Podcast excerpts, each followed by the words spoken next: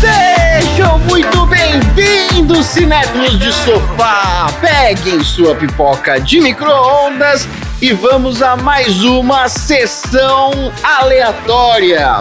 Como vocês já sabem, nesse podcast a gente sorteia um filme, debate temas inusitados, repletos de ironia, sarcasmo e convidados aleatórios. Eita! Aí sim. Dudu, Oi. se você estivesse enfrentando o Chaca de Virgem no Cavaleiro do Zodíaco e ele pedisse pra você escolher pra você perder um sentido, qual você escolheria? Deus. Caramba, perdeu um sentido, vamos lá. Pode ser o. Ixi, perdeu um sentido? Tem que perder o sentido. Lembra que ele pegava e falava: Agora eu vou tirar um sentido seu. É, sim, pois é. Nossa, difícil, hein? O sexto sentido. Você Ah, sentiu? saiu Pô, bem. Não usa muito. Não, exatamente, eu escolhi esse. É, eu não tenho mesmo, tá fácil. Boa. André, qual o animal que come com o rabo? Caraca, com, com o rabo, eu não sei não. Eu, co- come com o nariz é o elefante. Mas com o rabo são todos, porque nenhum tira o rabo pra comer. Como tu não viu essa vida? É. Nossa, Como cara. não eu viu tô- essa tomei vida? uma- É. O clássico do Chaves. Ai, Pegadinha. Caraca, vou te É isso falar. aí. viu? Essa é velha até pro meu tempo. Fica à vontade de fazer sua pergunta aí. É, tá certo, farei. Xi, seguinte. Qual o exercício que você acha mais benéfico pra sexualidade geriátrica? Como nós vamos descobrindo, é o melhor jeito de treinar para uma coisa é fazer a coisa várias vezes. Então, Olha aí. trepem. Seguindo os ensinamentos do Dr. Johansson. É isso aí. Então, me responda. Você seguiria cegamente um general cego em uma guerra? Cegamente difícil. Mas assim, se não aposentaram um cara ainda, então tudo bem, né? Porque ele é muito bom, né? É, então vai ver o cara tem alguma coisa especial. Lembrando Exato. que tem ministro da saúde aí que. Não, eu falei cego, não nós cego. Ah, tá bom. É isso aí. Ai, solta a pipoca aí, Tom. Vamos tacar fogo na pipoca!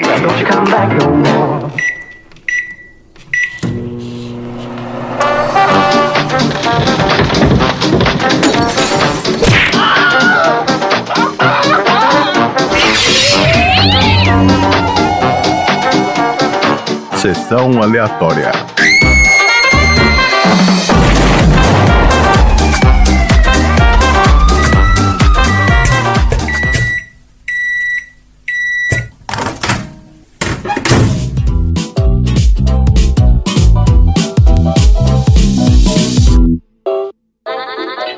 Muito bem, começando então mais um episódio do Sessão Aleatória, o podcast mais imprevisível da Baixa Podosfera. Olha só, esse é o podcast preferido dos vilões idiotas de filmes dos anos 80, porque aqui é que eles podem aprender a ser vilões melhores. Você pode aprender como é que dá golpe no seguro, usar guaxinim pra... né? Pra assaltar um banco. Exato. É. Culpar amigo imaginário, no caso de você Isso. ser pego. Tá tudo aqui no Sessão Aleatória. Só que hoje é o seguinte: hoje é uma ocasião especial, porque pela primeira vez na história do universo, nós temos a participação de um convidado aqui no Sessão Aleatória. Ele é um desbravador da internet, um dos pioneiros do podcast no Brasil. Me tá com isso?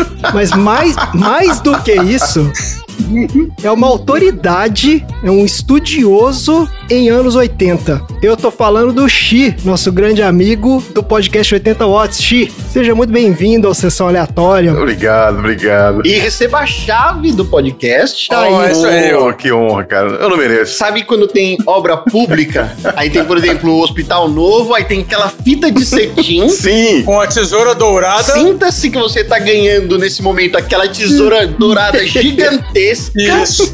e que você tá cortando a faixa de aleatório. que Olha, é aí, o cara. nosso consultor técnico abalizado a falar temas profundos aleatório.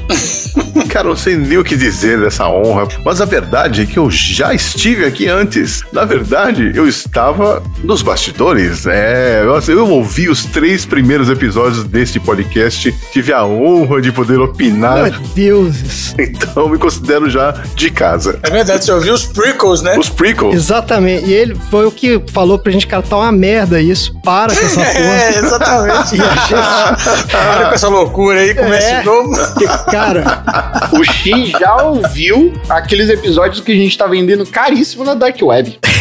É isso aí. Mas aqui, uma outra coisa importante pra falar é que o X está presente em todos os episódios da sessão aleatória. É verdade. É verdade. É, ué. No começo e no fim.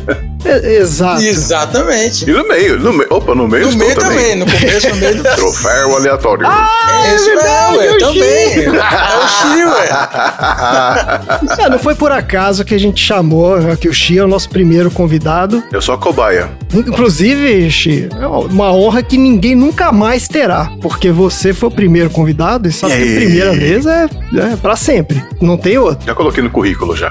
Ah, o Xi foi nosso mentor, né? Quando a gente estava elaborando o conceito do podcast e, e é a voz da sessão aleatória. Esse que é o negócio. Mas, Xi, eu queria que você desse também sua carteirada de especialista, porque eu falei que você é um PHD nos anos 80. né? Você é, de fato, um PHD em anos 80. Não, na verdade, eu, eu digo o seguinte: a minha única credencial pra falar de anos 80 é que eu estava lá. Isso não tem Testemunho nada. ocular do fato. É, Exatamente, mas fora isso, não, menos, menos. Todos estávamos lá, viu? Eu queria dizer que. Você pode falar que anos 80 vi, vivi e venci.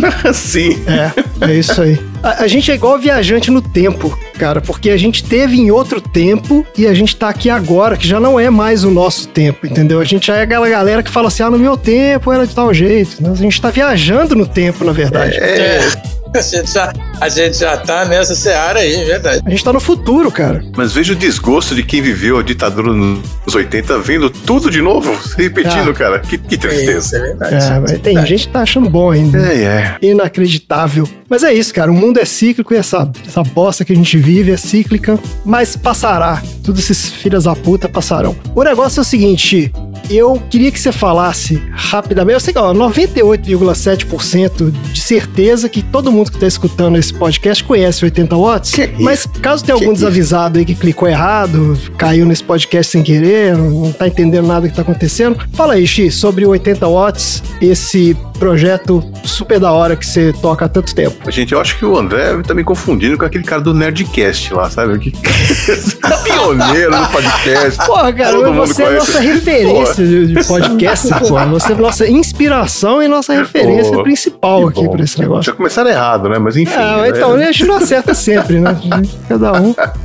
Bom, é isso aí. Bom, eu sou o Sheila do podcast aqui Tavares, que na verdade é uma família de podcasts, né? São vários podcasts dentro de um. Basicamente, eu falo sobre a música e a cultura dos anos 80. Na parte musical, aquelas músicas e artistas que pouca gente conhece, ou talvez nem eu mesmo conheço. Porra. E na parte de cultura tá valendo tudo: fatos históricos, acontecimentos, celebridades e filmes. Que, por sinal, dizem que esse podcast aqui fala sobre filmes também, né? Pelo menos durante uns 10 minutos. É isso aí, mais ou menos. Aqui tudo a gente fala mais ou menos. Aqui o problema é que não tem especialista em nada. A gente fala tudo mais ou menos. Assim que é bom, assim que é bom. É isso. Essa é a beleza da aleatoriedade. Ó, seguinte, como todo mundo sabe, o objetivo do Sessão Aleatória é alimentar os nossos ouvintes de conhecimento, certo? Só que antes da gente começar o nosso banquete, que são os assuntos aleatórios, a gente faz, né, aquela entradinha, que é falar do filme. É o quê? É o pãozinho com o patê de azeitona. Sabe como é que é? É isso aí. Então, Zordorfs. Eu ia falar exatamente. É aquele pãozinho com uma sardela, Ó, Isso. com um tomatinho com Azeitoninha com A azeite. brusquetinha. A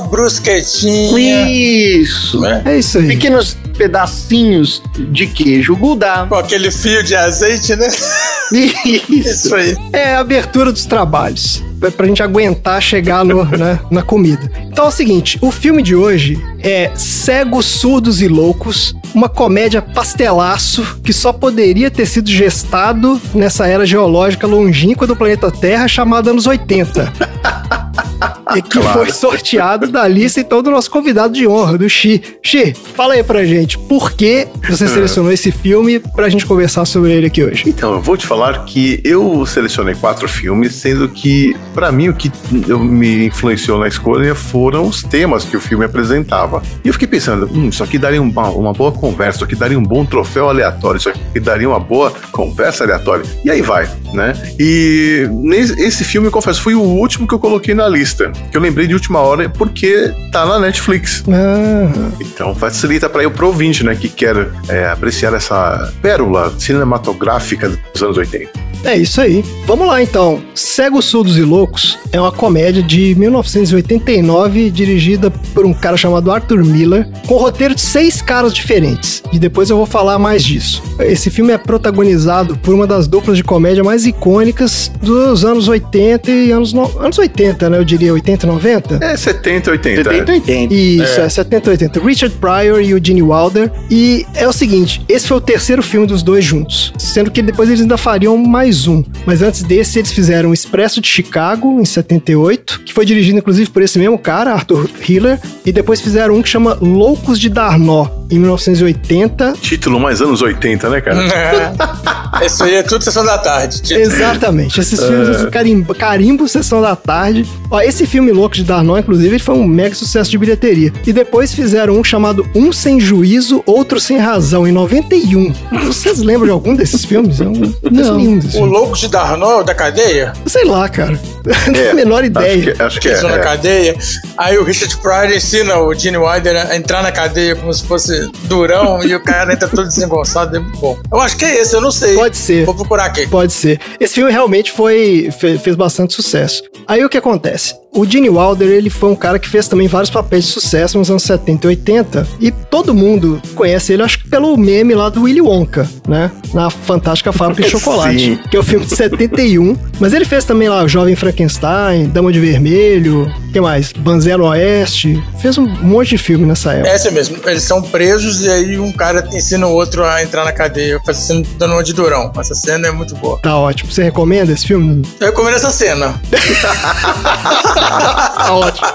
O filme não. Isso. É, v- vamos, vamos começar a recomendar cenas de filmes aqui agora. O filme não, mas essa cena é boa. Se vocês puderem, se vocês puderem acessar só essa cena no, no YouTube. É isso, melhor coisa que vocês fazem. E o Richard Pryor, ele também era um comediante, já tinha feito vários papéis, mas é engraçado, eu lembrava dele do Superman 3. Ah, é. Ô, louco. É o único filme que eu realmente lembro dele, mas eu não, eu não lembro nada desse filme. É aquele que o Superman fica bêbado, né? Que ele, que ele perde os Sim, poderes, sim. vai ficar chapomelão no boteco. Esse filme é muito doido. Apanha, leva um cacete lá no, no bar. É, pode crer. Esse filme também é muito louco. Mas olha só, nesse filme que a gente tá falando, a gente ainda tem lá, ó, Kevin Spacey pré-cancelamento. O cara tava lá no comecinho de carreira, né? Depois virou um ator de sucesso e o filho da puta sex offender. E a John Severance, que era uma ex-modelo que tinha recentemente começado a carreira de atriz. Eu não lembrava dessa, dessa moça. Ah, Joan. Mas eles estavam fazendo muito sucesso juntos numa série de TV chamada O Homem da Máfia.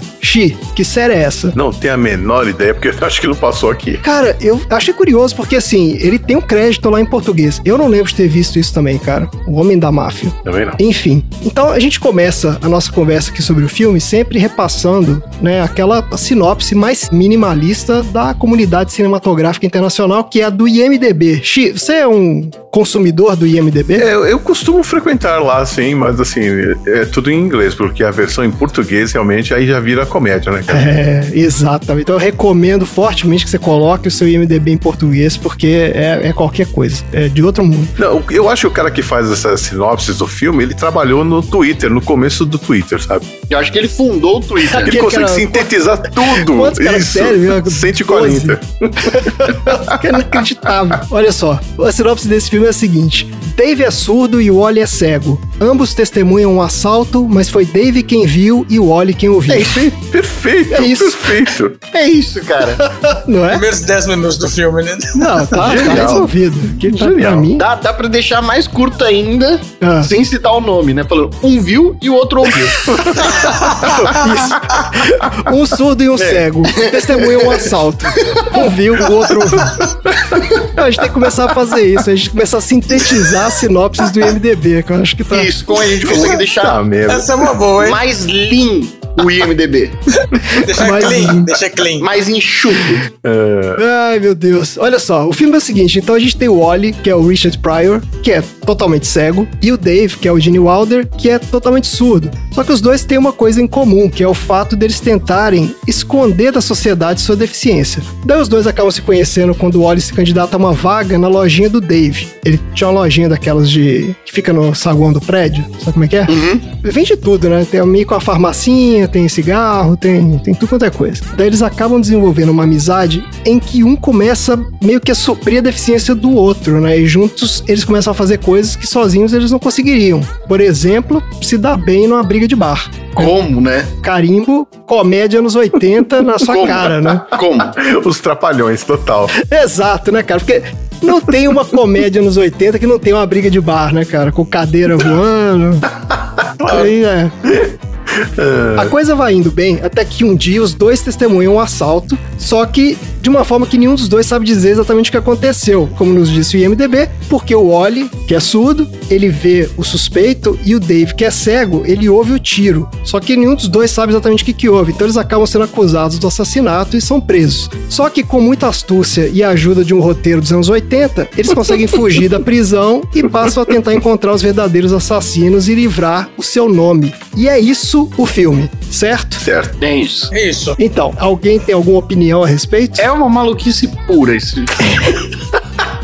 Tá ótimo. É, é- é situação inusitada a- a- atrás de situação inusitada, mas desde o começo, desde quando um começa a implicar com o outro no metrô. No começo do filme, eles têm um encontro totalmente aleatório ali também, né? Totalmente aleatório. Que não tem relação nenhuma. E é bom demais. É genial o modo como eles conseguiram explicar pra quem tá assistindo que um é cego e o outro surdo. né? É incrível.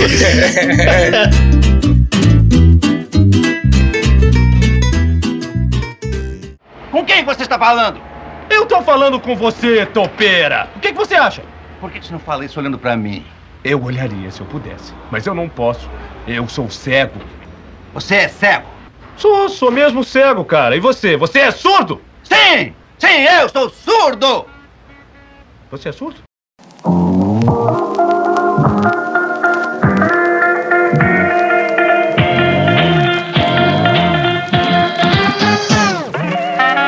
Eu queria ouvir a opinião do X. Eu não quero ficar requentando pauta aqui, mas eu, eu queria ouvir a opinião do X sobre isso, porque é um cara que eu respeito muito mais do que né, os participantes normais aqui. Que é o seguinte, X, a gente. Obrigado. A gente recentemente falou. Não, é porque é o seguinte: a gente falou sobre um filme clássico aqui de comédia que foi o Monty Python em busca do cálice sagrado. E a gente tava falando um pouco sobre a diferença do humor daquela época com o humor atual. Daí eu queria saber, na sua opinião, você acha que esse filme, esse que a gente viu agora, né, o Cegos, Surdos e Loucos, esse filme funciona hoje em dia? Pra essa galera, assim, de geração Z, sei lá, millennial, Twitter, TikTok, Eu vou dizer o seguinte. dá pra rir desse filme? Eu, eu vou dividir então as minhas risadas com esse filme em três tipos, tá? Teve aquela risada que eu lembro que no passado eu morri de rir e dessa vez eu dei um sorriso meio amarelo, tipo, porque o que Tipo, aconteceu? Ficou extremamente problemático. Exatamente. Esse filme tem muita coisa complicada, cara. Esse é o primeiro tipo. O segundo tipo é aquela que eu ria por antecipação, porque eu lembrava da cena antes, eu começava a rir. E agora que eu reassisti, eu comecei a rir antes de acontecer, porque eu lembrava o que ia acontecer e continua engraçado. Ah. E o terceiro é aquela coisa que eu olhei e falei, gente, que boa poseira, como é que eu consegui rir disso? Você tá rindo de você mesmo, né? Tipo, Então, é, é, tipo, meu, que coisa mais idiota, cara. Mas assim, é, então eu fico feliz por um, por um motivo de ter é, identificado esses três tipos de risadas e ver que eu evoluí nesses últimos, sei lá, 30 e poucos anos aí. isso. Mas é basicamente isso. Tem coisas que funcionam e tem coisas que não funcionam. Eu diria que tem mais coisas que não funcionam mais. Olha aí. E- Eu, ó, eu vou te falar que eu achei um quarto tipo de risada desse filme que eu nunca imaginei, cara. Eu ri lembrando da dublagem de algumas cenas desse filme.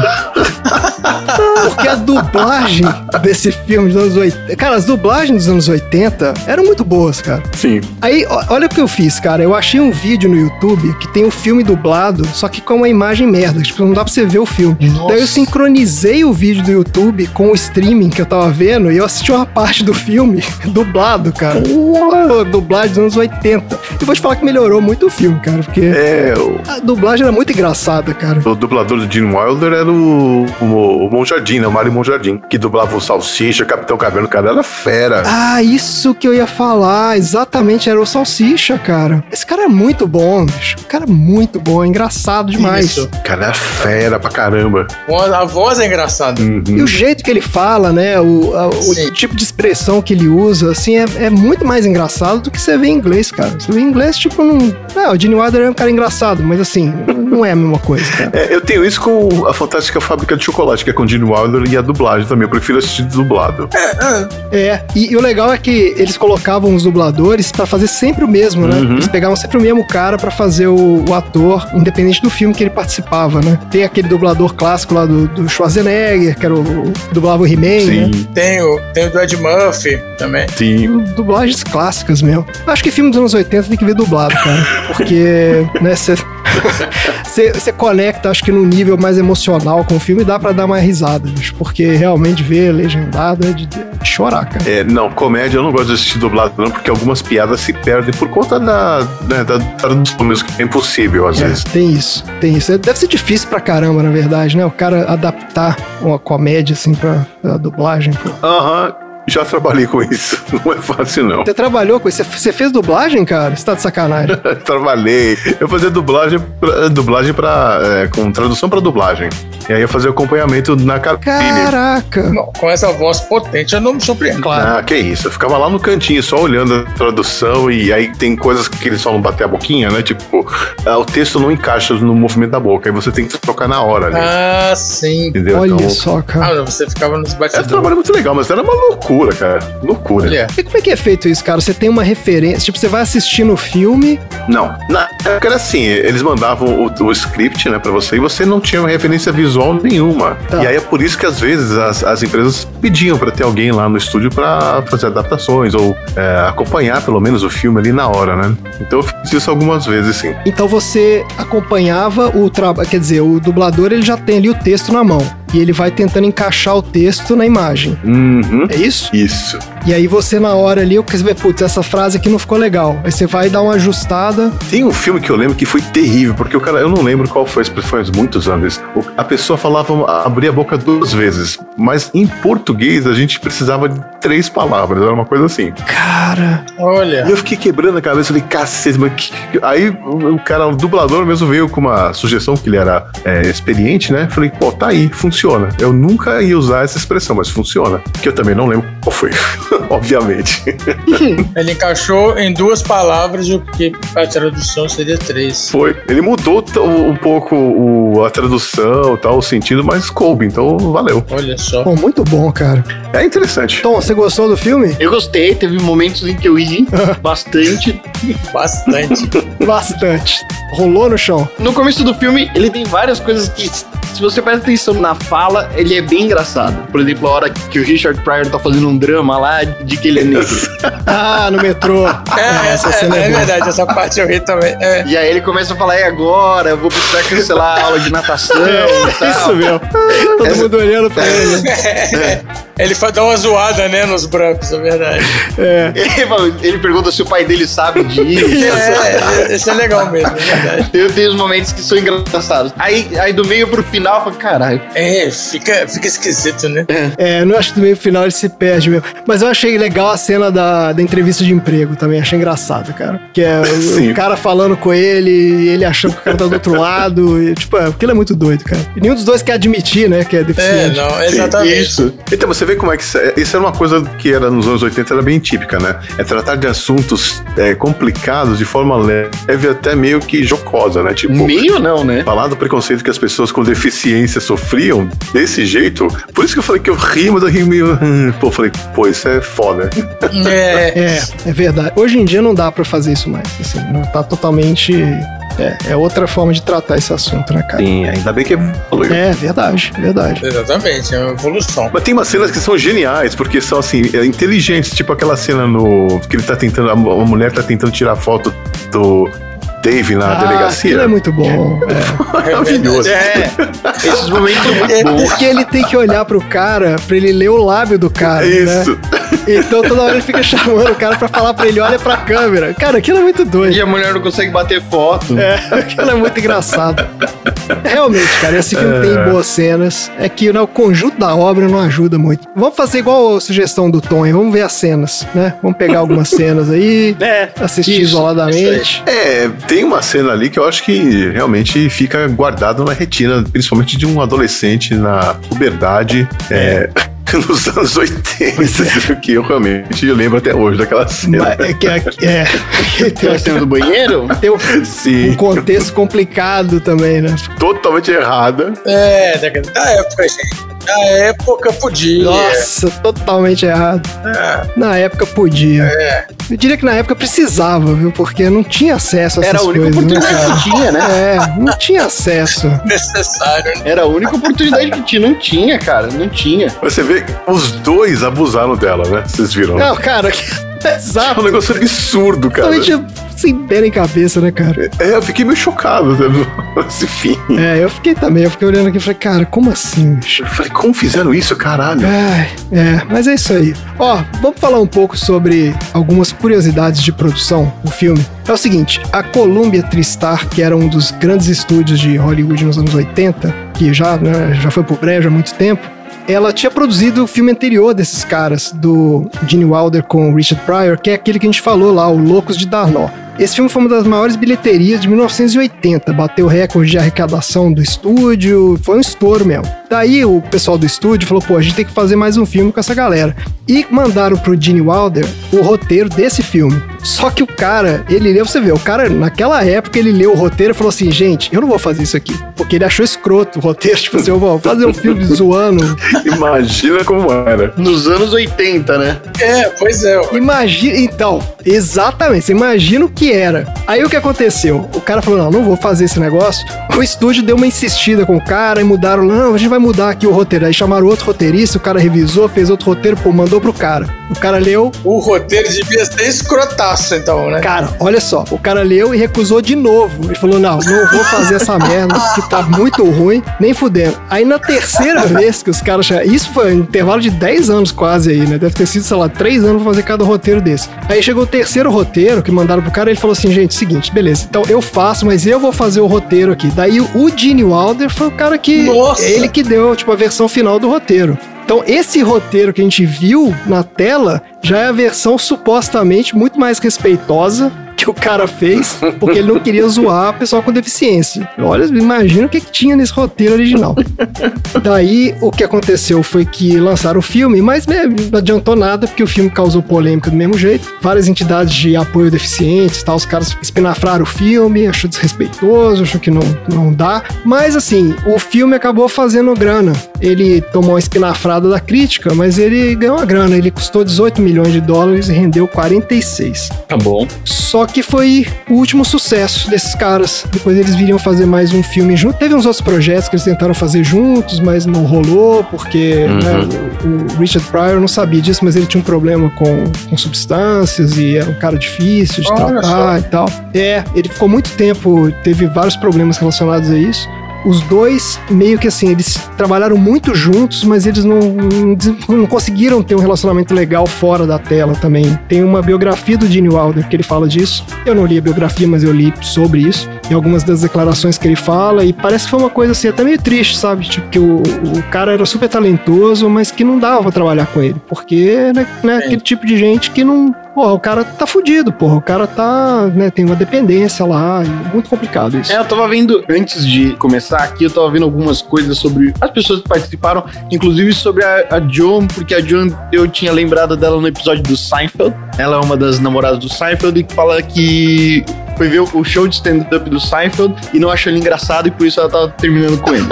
Meu Deus do céu. Ela falou- ela- aí ela falou: Eu não respeito ninguém que eu não admiro o trabalho da pessoa. Olha aí, cara. E ele fica putaço e fala: Mas, mano, você trabalha no caixa do supermercado. Ela fala, mas eu não achei você engraçado. Eu falo, mas você trabalha no caixa do supermercado. E durante o filme, tinha reparado uma cicatriz de queimadura no pescoço do Richard Pryor. Uhum. Ah, é verdade. Tem essa história. E aí, enquanto eu tava lendo a, a biografia dos dois, aí tinha falado que num desses episódios de drogas do Richard Pryor, de depressão, ele tentou se suicidar, tirando fogo nele próprio. Aí falou, ai, ai, que foda. Pesado, né, cara? Porra. É. Uhum. Mas vamos jogar lá em cima, né, energia. Aê, vamos lá, energia lá em cima. É isso aí. Então fica aí a recomendação: cenas do filme, assistam cenas, não vejam o filme inteiro. Agora a gente vai pro troféu aleatório, certo? Isso aí. Isso. Beleza, então. Troféu aleatório. Bora, olha aí, cara, que é ao vivo. Ao vivo, ao vivo, ao vivo. Troféu aleatório.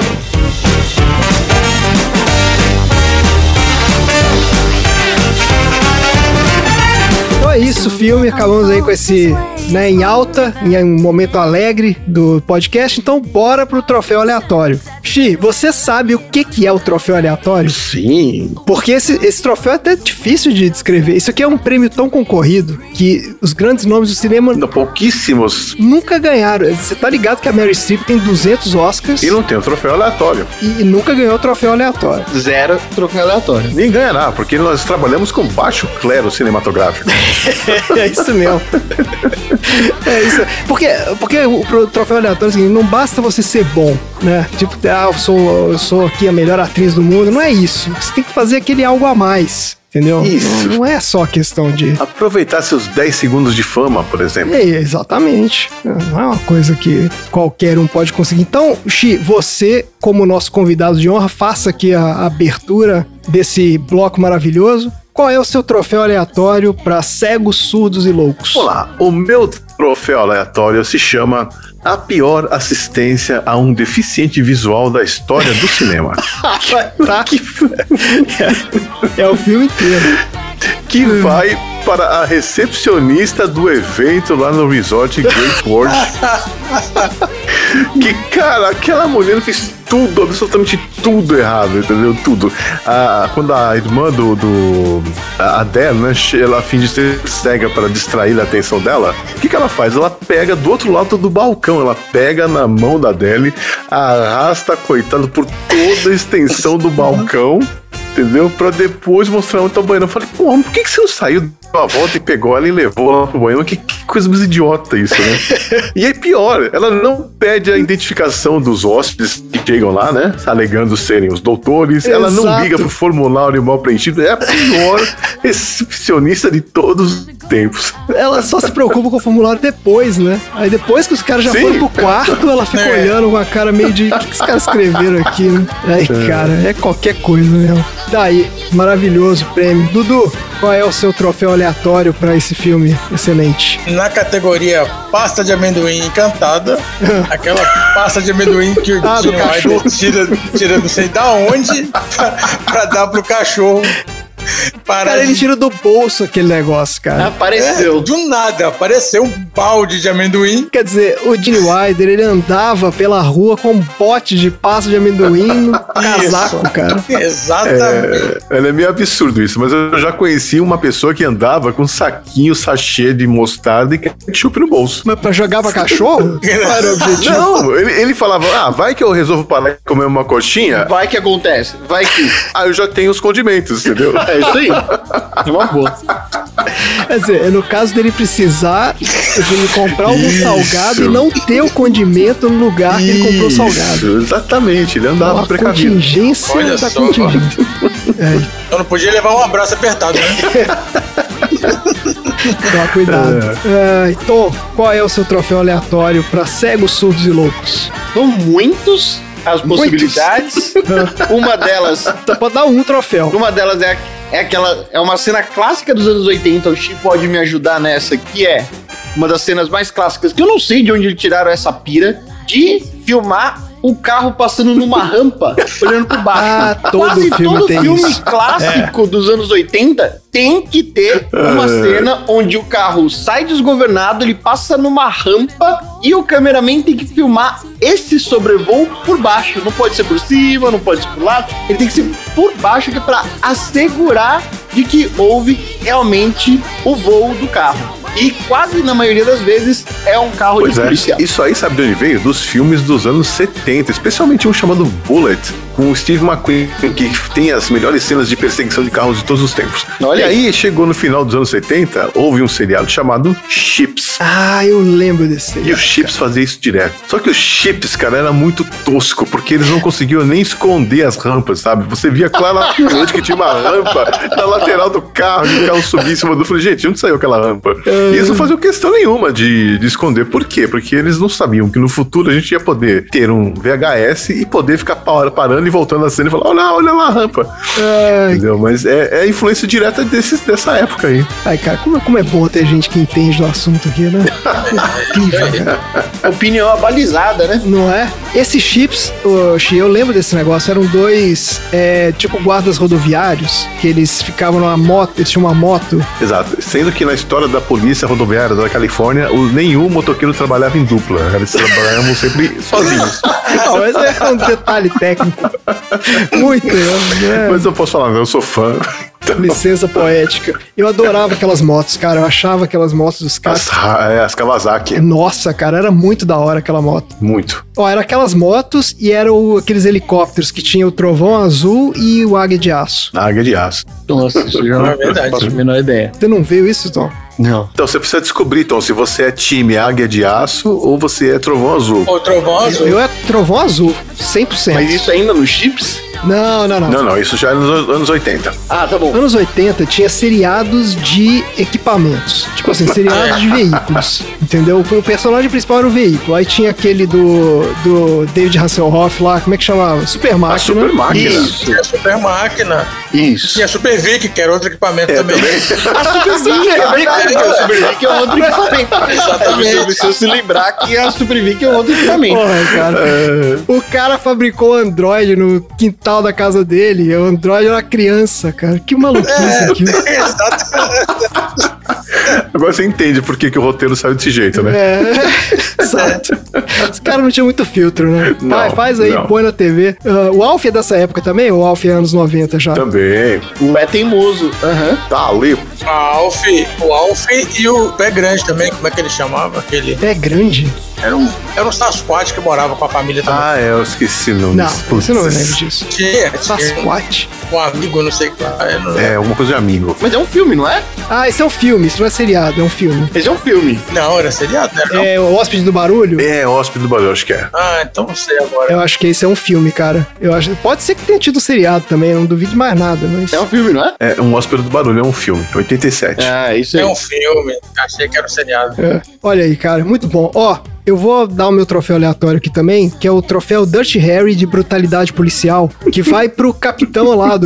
Do cara da Sim, polícia, que no final do filme, depois que o, o Oli e o Dave resolvem lá todo o esquema, né? fi- Basicamente fizeram o trabalho do cara, o Oli dá uma zoada no cara, tipo, ô capitão, seu panaca. E o cara saca uma arma e quer matar ele, cara. E tipo, que, que isso, velho? E ele fica Ah, ele foi treinado pela rota. não é? E ele fica puto Exatamente. porque o outro policial lá, minimamente sensato, falando assim: não, capitão, eu não vou matar, não, né? Mas eu não posso matá-lo? É, ele fica tipo. É, o cara veio questionando ainda, né? Ele parece que ele não entende o conceito de não poder matar uma pessoa. Ele fica assim, mas eu não posso matar mesmo? Eu não posso matar? Ele, não, capitão, não, não pode não, porque eles resolveram aqui. Não foram eles e tal. Eu falei, que que é isso, cara? É. Eu, eu desconfio, sabe o que? Eu acho que teve muita cena nesse filme que foi cortada, porque n- o cara não pega uma, ran- um ranço desse dos dois à toa, né? É, pois é. Então acho que a gente perdeu essas partes aí no filme, é por isso.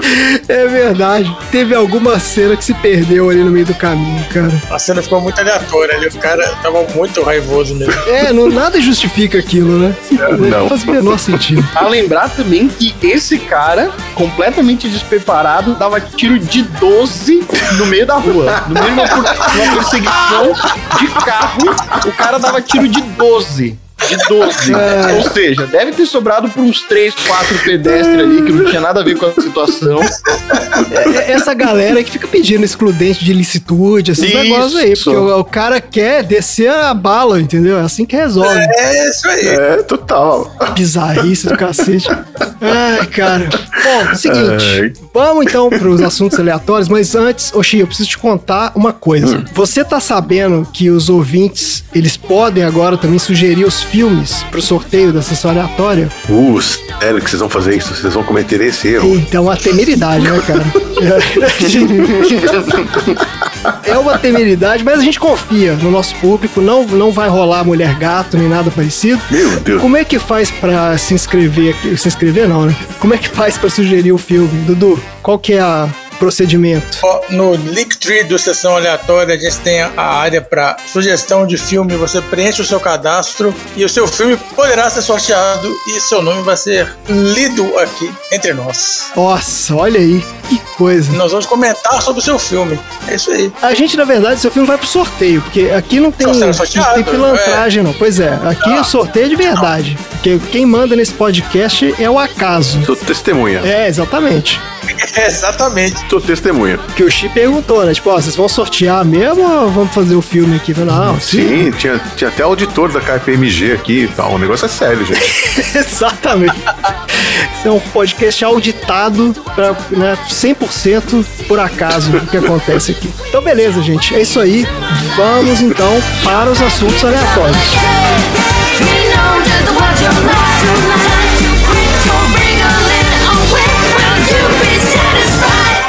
Com quem você está falando? Eu tô falando com você, topeira! O que, que você acha? Por que você não fala isso olhando pra mim? Eu olharia se eu pudesse, mas eu não posso. Eu sou cego. Você é cego? Sou, sou mesmo cego, cara. E você? Você é surdo? Sim! Sim, eu sou surdo! Você é surdo?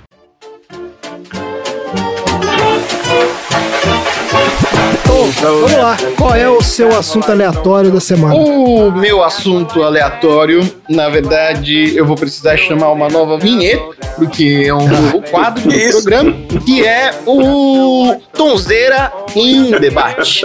Ah, porque você vai conversar com você mesmo agora. Não, na verdade, eu vou trazer vocês É pro isso. meu tema aleatório. Mas não é isso que a gente já faz toda semana, não? Eu- a gente vai chegar lá. A gente vai chegar lá. É, tá bom. Vai. O Tom tem que fazer a, a introdução dele. ó. Ah, é isso aí. Isso. Vamos lá. Onde a gente vai contar alguns dos meus medos. Se abra. Segundo a OMS, existem 466 milhões de pessoas com surdez de grau severo ou profundo no mundo. Deste número, isso, isso foi um pouquinho chocante, É. Foi. 10% estão concentrados no Brasil. Caramba. A estimativa é de que nos próximos anos, com a interferência e crescimento da utilização dos fones de ouvido e a existência de ambientes cada vez mais barulhentos, é de que este número dobre. Ou seja, teremos quase um bilhão de pessoas com algum grau de surdez. Pô, mas o fone de ouvido, ele causa surdez? Aham. Cara, eu não sabia disso. Olha aí, ó, o no- o nosso amigo Tielo tá contribuindo pra isso aí. Bastante. Se você utiliza o. Se você utiliza o intra-auricular acima de 80%, Ufa. cara, eita, você tá na roleta russa aí. Aí você já está surdo. É, não, eu concordo. Aí você já tá, já, já foi, era. meu amigo. Porque. Você tá na roleta russa aí. Pô, cara, eu uso pra caramba esse intra-auricular. Eu uso o dia inteiro, na verdade. Eu também. Porque eu acho mais confortável pra trabalhar. Eu também. Eu também, eu já cheguei a tomar banho com ele. Tomar banho de fone? Não, não chega a tomar banho. Não, não, como é que não? Você já tomou banho? Cara, é uma delícia. Tomar banho com isso. Opa! Pega, pega, pega aquelas touquinhas de, de banho, sabe? Você põe a touquinha, É. protege o seu fone e toma o seu banho ouvindo o seu intra-auricular. É demais, Olha cara. aí, cara, eu nunca pensei em fazer isso. Olha, eu vou fazer isso hoje. eu vou fazer isso hoje. Mas, gente, o O Tom tá falando exatamente de um problema e vocês estão ignorando isso completamente. É. Parabéns. Vocês estão contribuindo pra piorar o Parabéns. meu Ah, problema. Estamos de pô. parabéns. Eu não, Ai, vou- meu não- Deus não do vou céu. compactuar com isso. Eu não vou fazer isso. E não recomendo também. Se a gente estivesse falando sobre técnicas de roleta russa, se a gente estivesse falando sobre como tacar fogo no próprio corpo, eu estaria fazendo isso É, é, depois desse episódio. É. Parabéns. tá de Parabéns. Continue. Isso aí, gente. Mas agora eu fiquei na dúvida. Mas como é que você lida com, com o fio? Chico? Não, é Não, Bluetooth. intra auricular Bluetooth. Ah, tá bom, É, fone sem Bluetooth. fio. Então, tá bom. Beleza, eu vou tentar fazer isso. Tá, tá bom, eu tô pegando no fio. Não, não, fiquei pensando, porque depende de quando ele fez esse experimento, né? Se ele fez esse experimento, sei lá, não, uns 20 anos atrás. É, tá certo. Olha, nos anos 80 eu já tomei banho ouvindo música? Já. De Walkman? Já. Walkman? Aí, ó, tá vendo? Foi difícil equilibrar o Walkman no chuveiro, mas bah, rolou. É complicado. Pô, mas o Walkman, o Walkman não é a prova d'água, pô. Não, mas você tem que ficar com a mão pra cima, entendeu? Aí é que tá o talento, entendeu? Já amarrou ele numa sacolinha pra proteger ele também? Exato, sacolinha plástica, entendeu? Nossa. Você pendura ele ali na válvula que você abre na, na ducha ali. Cara, é Perfeito. muita vontade de ouvir música no banho mesmo. Não é? É não conseguir ficar sem. É, não consegui, cara. Pergunta se eu tenho esse- essas caixinhas Bluetooth pra você grudar no box do banheiro. Não Ah, então, eu tenho, eu tenho uma dessa. tenho nada, não tem graça nenhuma ouvir assim, pô. É, é muito, muita facilidade, né? Eu faço isso. Ô, não tem graça, pô. Eu tive e é muito ruim, mano. Por quê? Porque depois de um tempo ele perde a. O, eu tinha daquelas que grudam no vidro, né? Sim, é essa mesmo. E aí ela, depois de quatro, cinco meses que eu usei, ele começou a, a cair e nunca mais Ela grudou. É, perde a capacidade de, né, de fazer o vácuo ali né? na. É. Aí hoje em dia eu passei dessa, tem uma caixinha bem boa. Ah, tá. É, você tá. A qualidade da caixinha que, tá, que, que era errada. E, Bom, vamos lá, Tom, que a gente deu uma volta aqui. isso- tá, Volta aí. Vamos lá. e aí eu queria dividir com vocês, expor a minha fragilidade, que o medo de passar, vamos, que eu ia falar, eu ia falar que o meu medo de ficar surdo, e isto não é correto, que é ter uma deficiência auditiva de algum grau, ele é muito grande. Por quê? Porque todo mundo da minha família tem. Os meus pais têm deficiência auditiva não aguda, mas é bem moderada. Os dois utilizam aparelho Caramba. auditivo. Cada um utiliza por uma, uma maneira diferente, né? Nesse caso, a minha mãe, porque ela não ouve, então é a ausência de É. som. E o meu pai tem um outro tipo de deficiência auditiva, que é zumbido. Hum, tinnitus. Então, na verdade, ele tá frequentemente sendo interrompido naquilo que ele gostaria de ouvir por causa do barulhinho que fica Caramba. no ouvido. Olha, Pô, E cada ano que passa é cada vez mais difícil de conversar com eles. A perda auditiva, ela só vai piorando, né? Ela não tem. É, perdeu. Isso não, já não era. reverte mais. Esse é o lance. Uhum. assim. Só vai. não é regenera.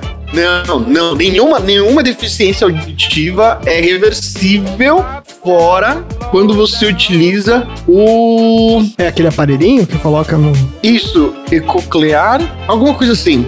É um aparelho que você se engana. A gente vai falar sobre esse, esse aparelho lá na frente. E eles utilizam um outro lá super, super desenvolvido, que ajuda bastante a atenuar ah, as dificuldades, mas fica cada vez mais complicado conversar com eles. E o pior de tudo, que é eles conversarem entre eles. Eles se comunicarem Ah. entre eles e ficam só os dois em casa. Inclusive, já teve vezes que foi engraçado e teve vezes que não foi engraçado ver eles brigando por entenderem errado aquilo que, que cada um tava falando. Ah, vê. É, porque o entendimento não é perfeito, né? Mesmo com o uso do, do aparelho, né? Exatamente. Como, por exemplo, teve uma vez em que eles estavam discutindo qualquer coisa, porque depois de 500 anos casaram, qualquer coisa virou uma discussão severa e já tinha Certo. acabado. Discussão severa. Aí já, já Ah. tinha acabado a discussão, a gente tava comendo e tal. E a minha mãe falou pro meu pai, passa pimenta. E meu pai já começou, mas o que, que foi que eu fiz dessa vez? Caramba! Então, assim, fica cada vez mais complicado. E um dos meus primeiros exames médicos para começar a trabalhar era pra trabalhar num call center.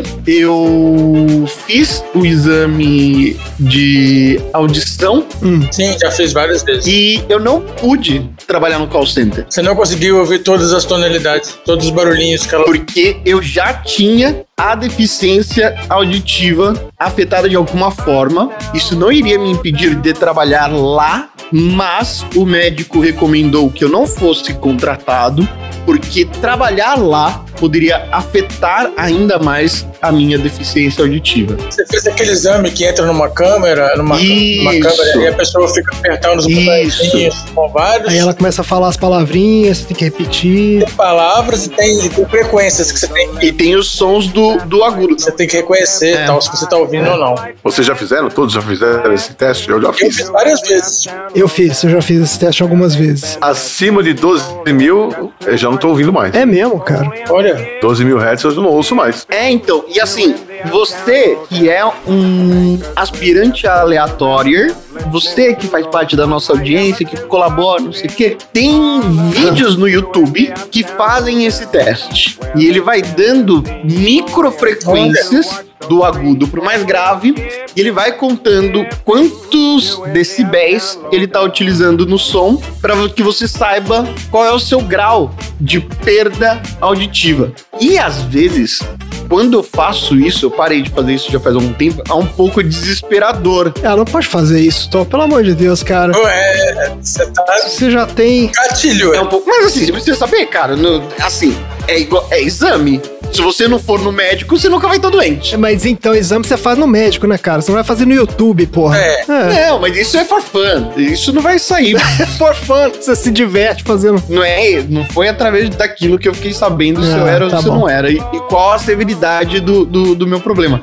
Mas todo mundo É. tava ouvindo na sala, todo mundo tava ouvindo o som agudo e eu não estava ouvindo. Então, mas ah, não tem uma questão aí também genética, Tem. porque esse ponto que o Chi tava falando, né? A partir de certo, certa frequência, você não escutar mais. Mas eu acho que isso varia também de pessoa para Tem. pessoa. Não necessariamente tem a ver com perda auditiva, certo? Ou tem, sempre. Eu não sei, eu tô perguntando porque. Olha, qual a idade você perde? Não, você tem predisposição a perder. Você tem uma maior sensibilidade. Eu, por exemplo, eu não consigo ouvir fone de ouvido, sei lá, tendo intra-auricular ou aquele que é o arco e tal, maior do Hum. que na metade. Porque eu tenho, assim como eu por completo, uma sensibilidade bastante aflorada. Hum, olha aí que bonito. Pessoa sensível.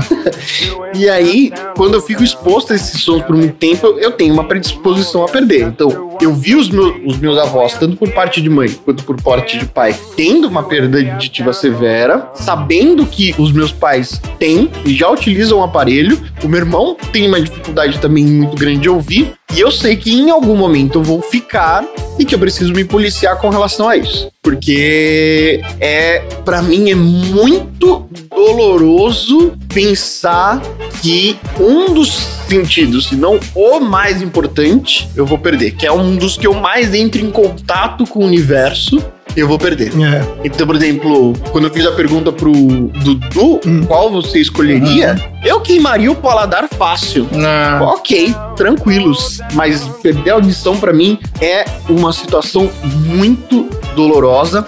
Tanto é que há uma semana atrás eu vi um filme chamado Sound of Metal. Ah, eu vi esse filme, cara. Ah, Ah, eu eu não vi, não. Filmaço. Falaram muito Ou bem. no Brasil, também conhecido como Som do Silêncio. É. E pra mim, ele é. Pô, pra você deve ser um gatilho foda, hein? Não, é- de verdade, com 10 minutos de filme, eu tive que parar o filme, dar uma volta, pensar bem na minha vida se eu gostaria de continuar assistindo, pra depois retomar a assistir esse filme, porque pra mim é uma experiência muitíssimo dolorosa e tão doloroso quanto o cara, porque pra mim a música é muito relevante, não é o meu modo de sustento nem nada, mas é grande parte definidora da minha identidade. Perder isso, pra mim, ia ser uma coisa muitíssimo, muitíssimo difícil de, de lidar daqui pra frente. É, pô, eu imagino, cara, mas esse filme, ele tem uma mensagem interessante ali, né? Porque é justamente a questão do cara lidando com essa situação, né? Tipo, passando por isso,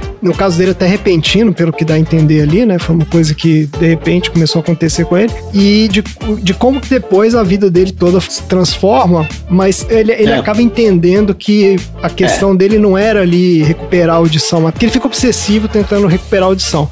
E a um certo momento ele percebe que não era aquilo de verdade, né? Ele, ele su- meio que supera aquele lance e ele vai passa a viver a vida de outra forma. Então, assim, a mensagem do filme é, é bem é bem bonita até, mas realmente assim, quando você vai presenciando, né, aquele o trajeto todo dele até chegar nesse ponto, pô, contei o final do filme aqui também, é foda, né? Dá um spoiler aqui na cara.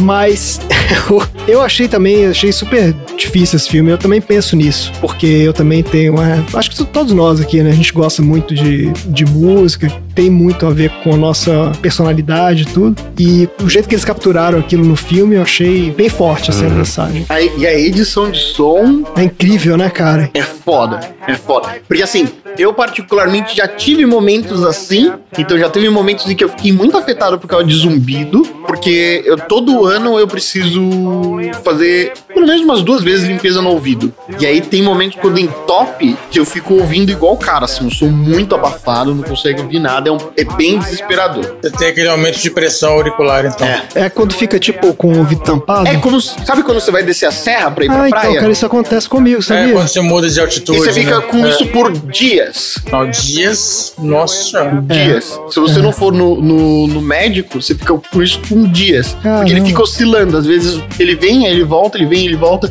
É porque o meu já tá bastante entupido. E eu tenho Ah. a recomendação de que não é. Eu não posso colocar é, cotonete dentro do ouvido. Inclusive, é bom que vocês também não façam isso. É. Não, não é recomendado, na verdade. Porque senão você só colabora pra que isso aconteça. Ah. É. É, eu tive um episódio desse recentemente. Recentemente, na pô, pandemia, nada é recente, né? Mas eu tive um episódio desse num show que eu fui, cara. Eu fui num show e eu gosto de ficar bem na frente, né? Bem perto do palco. E, cara, e quando eu saí do show, eu tava desse- assim, com um zumbidão mesmo no ouvido. Eu fiquei bem, eu fiquei bem tenso, cara. Ficou uns dois dias, assim, bem tenso o negócio. Aí fui, fui no médico, fui fazer o exame lá.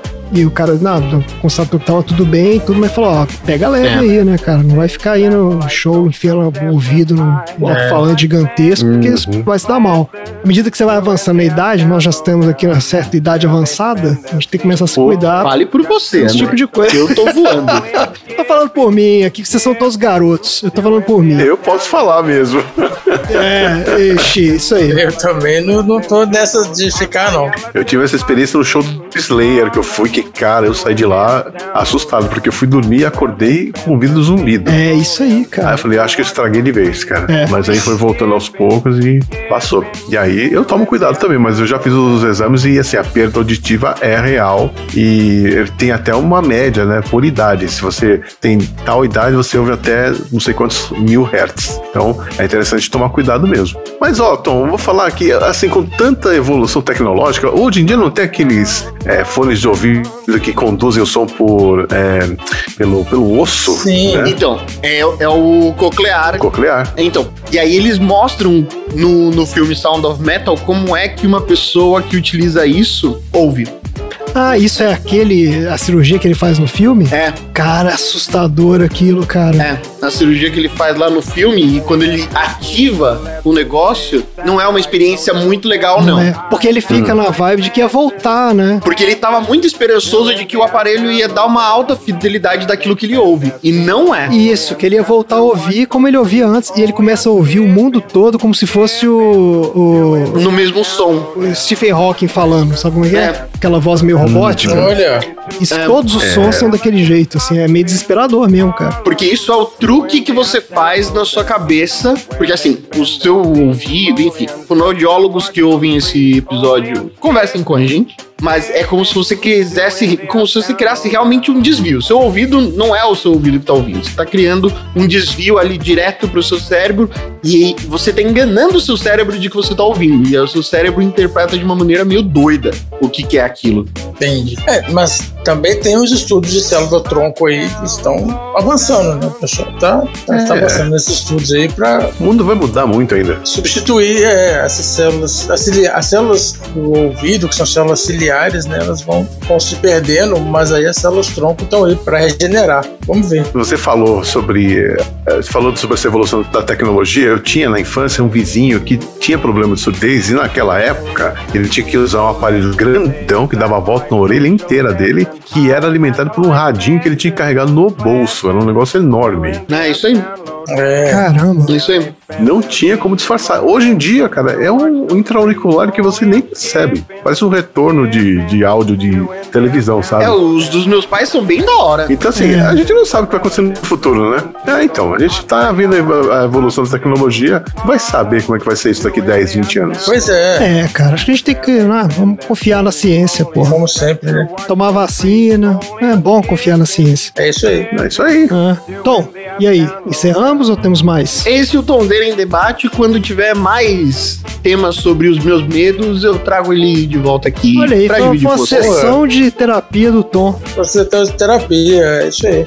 É. É isso Ele aí. focou no sessão do nome do podcast. Isso, foi uma né, terapia de grupo aqui para todos nós, né? Porque acho que todo mundo aqui tem esse gatilho aí do perda auditiva. Sim. Então, muito bom falar sobre isso. Fizemos uma tomrapia. Nossa senhora. Tem que Tá acabar, ótimo. tem que acabar alto, tem que acabar Tá alto. ótimo, Vamos isso lá. aí, beleza. Obrigado aí Vamos pelo, pelo Volta pro encerramento. alto. De nada. Vamos pro próximo assunto aleatório.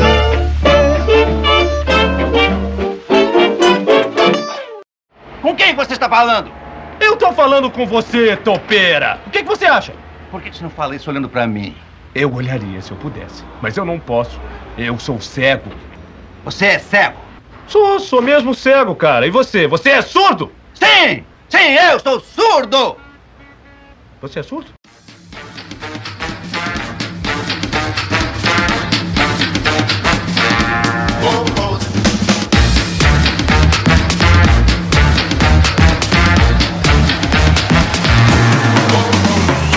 Dudu, Opa! qual é o assunto aleatório da semana? Eu trouxe para essa mesa de debate os animais cegos, surdos e loucos. Ah, Né? Três, três animaizinhos aí, aí. Dudu e sua- Três exemplos de animais cegos, surdos e loucos. suas listas de animais. Vamos lá. Claro, claro, por que não? Ah. Por que não? né? Então vamos pro animal cego, que é o rato toupeira pelado. Bom, calma, calma. que ele tá- É sempre um nome ridículo. Mas é lógico, são animais que vocês nunca ouviram falar Mas- e mas- vocês estão aqui pra aprender. Como é que ele chama? Rato topeira. É isso aí. Velado é o momento dele. Ele pode. Não, mas ele só tá pelado. ele tá pelado porque não sabe, ele não vê que ele tá pelado, então por isso que ele continua Pegou pelado. no flagra, né? é uma escolha. É. Alguém precisa avisar ele, igual o Richard Pryor. É que ninguém avisou, exatamente. Tem que ter um amigo surdo pra falar pra ele. É, por né? favor. Ah, é. Rato topeira, pô, você tá pelado aí. A toupeira está nua. Ai, meu Deus, cara. Vamos lá, rato topeira pelado. Qual é do rato? É o Heterocephalus glaber. Ah. É o nome da nossa, do nosso amiguinho. O rato topeira pelado é um pequeno roedor que vive na África, mas especificamente pode ser encontrado no Quênia, na Somália e na Etiópia. E apesar de não ter pelos, também não tem olhos. Não é apesar não, desculpa, é além. Apesar, apesar eu de não fiz errado, ter peso, foi mal. todo tem olhos. Apesar dele não ter dinheiro, ele também não tem um carro. Ai, que merda. Deixa aí, deixa aí. A conjunção adversativa ali, um pouquinho. Não, eu errei aqui. Foi um mal. Perfeito. Vamos lá. Devido aos seus hábitos alimentares, ele consome sobretudo raízes e tubérculos. E é considerado uma praga nas culturas humanas, né? As pessoas plantam né, raízes e tubérculos e esse bichinho aí come. Mas então ele não tem pelo. Ele é tipo aquele gato esfinx. Isso, é um gato, é um gato só que esfinx, só que em vez de gato é um rato. É, é lindo. Procura aí depois no Google pra você ver. Imagina que beleza que deve ser isso, cara. Ele vive cerca de 30 anos e olha só, é, eles vivem numa colônia é onde tem apenas uma rainha que é fértil. Uma fêmea só é fértil e é a rainha dessa colônia. É como se fosse nas abelhas, mesmo esquema. Ah, mas é coletividade? Tipo, é uma. Rato é sempre coletividade. É mesmo, cara? Ah, eu não sabia disso. Ah, é? É, ratos vivem em colônias. Ratatouille tá aí, pra você que é fã, você lembra? Tá aí. Tirando o Remy que saiu da curva ali, fora da curva, os outros estavam lá todos em colônia. É verdade. Não vou falar que é sempre não, tá, gente? Às vezes tem rato solitário aí, eu não sei, não sou especialista em rato, não. Tem vídeo Mickey Mouse. É. O Mickey tá aí pra provar, né? É, ele não vive em colônia, é verdade. Então- Tem que usar a referência de desenho animado aqui, né? Pra falar das É coisas. isso aí. Então tem, tem os solitários e tem os de colônia. Então vamos lá. Isso, isso. Exatamente. Tem os dois Os- tipos. eles vivem em túneis subterrâneos escavados pelo grupo que são tra- chamados trabalhadores, que são aqueles que usam os dentes da frente e as patas dianteiras para construir as tocas. A rainha pode dar à luz entre 10 a 12 filhotes por ano após o acasalamento com três machos que são reprodutores. Então a colônia ela tem a rainha, tem três reprodutores e o resto dos indivíduos são os trabalhadores, que ficam encarregados de fazer as- os túneis, né? E defender a colônia de ataque de corujas, cobras e raposas. Eu achei interessante esse lance dele cavar o túnel. Então, ele é uma topeira que chama rato topeira ou ele é um rato que chama rato topeira? Eu não entendi isso. Boa pergunta, André. Excelente pergunta. Excelente ele é um pergunta. rato, ele é um roedor, ele é um roedor que cava buracos como se fosse uma topeira, mas ele não é uma topeira. E olha só, é um mamífero O mundo animal é muito complicado. ectotérmico, ele não regula a própria temperatura e vive décadas a mais que os outros roedores, né, os outros roedores que vivem acima dentro do subsolo, e raramente esses animais têm câncer e eles não sentem muitos tipos de dor. Caramba. Além disso, o rato topeiro pelado pode sobreviver a condições que matariam outros mamíferos, inclusive seres humanos, em poucos minutos. Quando os níveis de oxigênio caem para um nível fatal, esse animal simplesmente diminui sua frequência cardíaca, faz uma troca para outro sistema metabólico e ele consegue sobreviver por até 18 minutos sem ar. Caraca.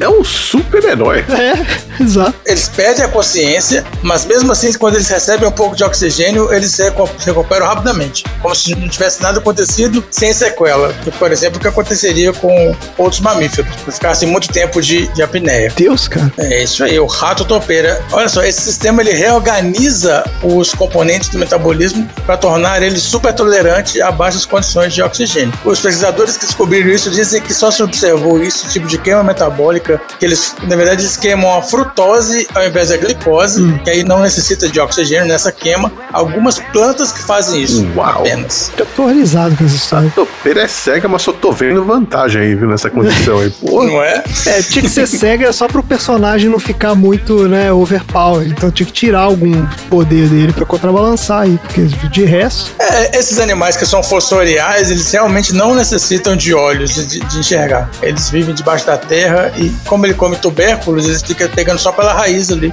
Incrível. Então ele nem vai pra, pra superfície. pô, vou te dizer, com mais 10 gramas de cérebro, esse bichinho teria dominado o planeta, cara. Nós temos aqui alguns animais curiosos que poderiam fazer isso mesmo. Ai, excelente. Ó, o nosso próximo animal é um animal surdo. Ah, Ele é o sapinho pingo de ouro. Os nomes são os Ah. melhores, né? vou te falar um negócio. Ah, Que, que bonitinho, cara. o sapinho pingo de ouro vive na Mata Atlântica. Pingo de Ouro também era um salgado dos anos 80, hein, Xi? Lembra disso? Muito bom, por sinal. Ó, é verdade, hein? Saudoso pingo de ouro. Quebrei várias obturações comendo isso. Que era uma pedrinha, né, que você comia. E aí, Era uma rosquinha defumada, né? Muito ruim, mano. Sim. é duro, igual Isso e aquele treco que é um graveto. Stick-se. Não graveto. sei, porque as pessoas fabricam aquilo, mano. Stick-se. É. Aquele Ah. Nossa, mano. com, com sal testado, né? Era um gravetinho com sal, as peronas de sal. Ah, é mesmo. O cara adorava aquilo. Olha, Que cara. bagulho errado, velho. É muito bom. Nossa, que Sal também. parada esquisita. É um O nível de sódio ia às é- alturas. Aquele era com sal grosso ainda, né? Sal grosso é, né? Não. E ainda tinha uns flocos de sal grosso no negócio. Parada ruim, mano. É isso aí. Ai. Então vamos lá, vamos lá. Vai lá. Sapinho, pingo de ouro. Quando o sapinho pingo de ouro canta para alguma fêmea, o som nunca atrai nenhuma pretendente. E o problema não é a qualidade de som. Os cientistas descobriram que os machos das duas espécies desse sapo, apesar de emitirem cantos, eles não são ouvidos nem pelo sexo oposto, nem por outros machos. Ele não consegue ouvir o próprio canto.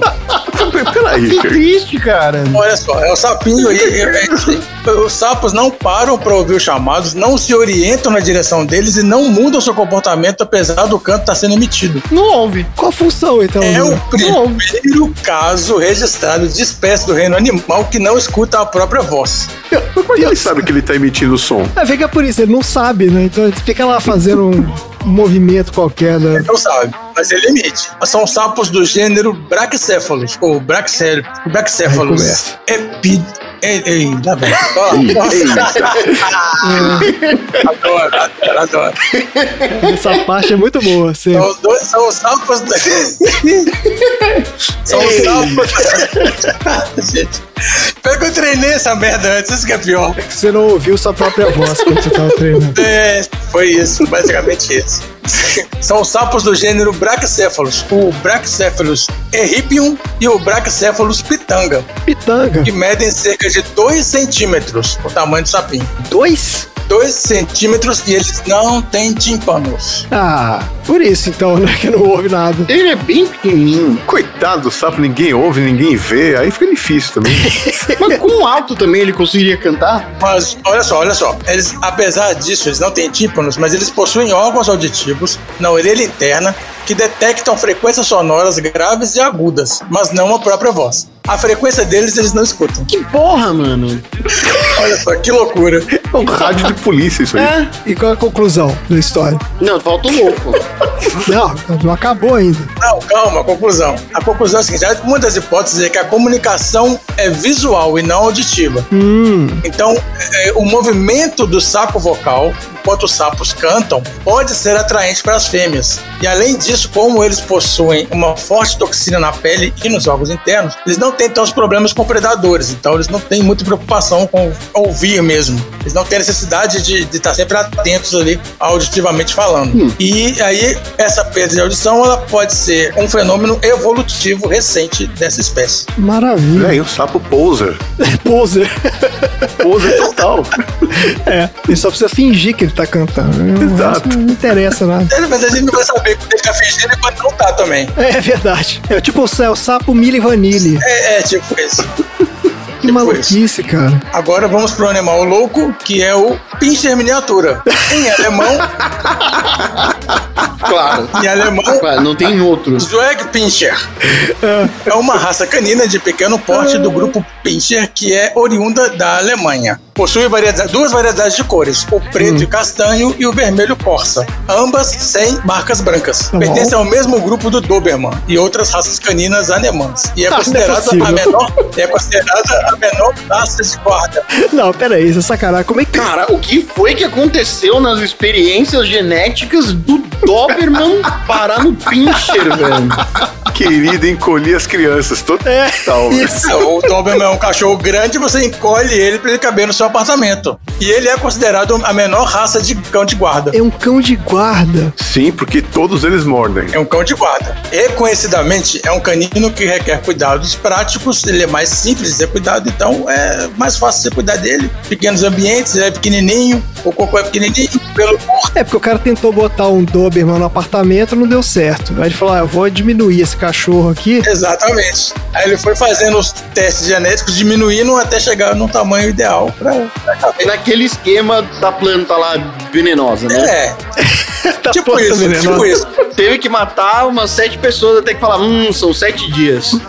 No do pincher a mesma coisa. Fala, Hum, menor. Outra experiência. Pega esse Doberman, deixa o menor. Hum, menor. Cara, o cara queria fazer um Doberman pra ele guardar na gaveta, né, cara? Porque não é possível. É. É. Do lado ali, no- numa caixinha de sapato. Olha só, a raça possui apenas um porte ou tamanho, em que a sua altura varia de 25 a 30 centímetros na cernelha, que é ali as costas, né? De acordo com o padrão oficial da raça. São descritos como cães leais, valentes, persistentes, inteligentes, obedientes, entre aspas, e curiosos. E chato pra cacete, né? Não Tem... Mas, mas, mas, mas podem desenvolver agressão, possessividade e dominância devido à falta de adestramento e tratamento adequado. Resumindo, um pitcher é composto de 50% ódio, 50% tremedeira.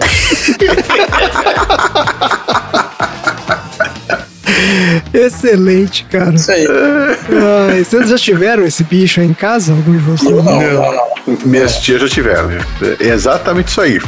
Treme e ataca. Basicamente é isso. Ah, excelente. Tá aí. Muito boa história. Vamos pro próximo assunto, então. Com quem você está falando? Eu tô falando com você, topeira! O que, que você acha? Por que você não fala isso olhando pra mim? Eu olharia se eu pudesse, mas eu não posso. Eu sou cego. Você é cego? Sou, sou mesmo cego, cara. E você? Você é surdo? Sim! Sim, eu sou surdo! Você é surdo?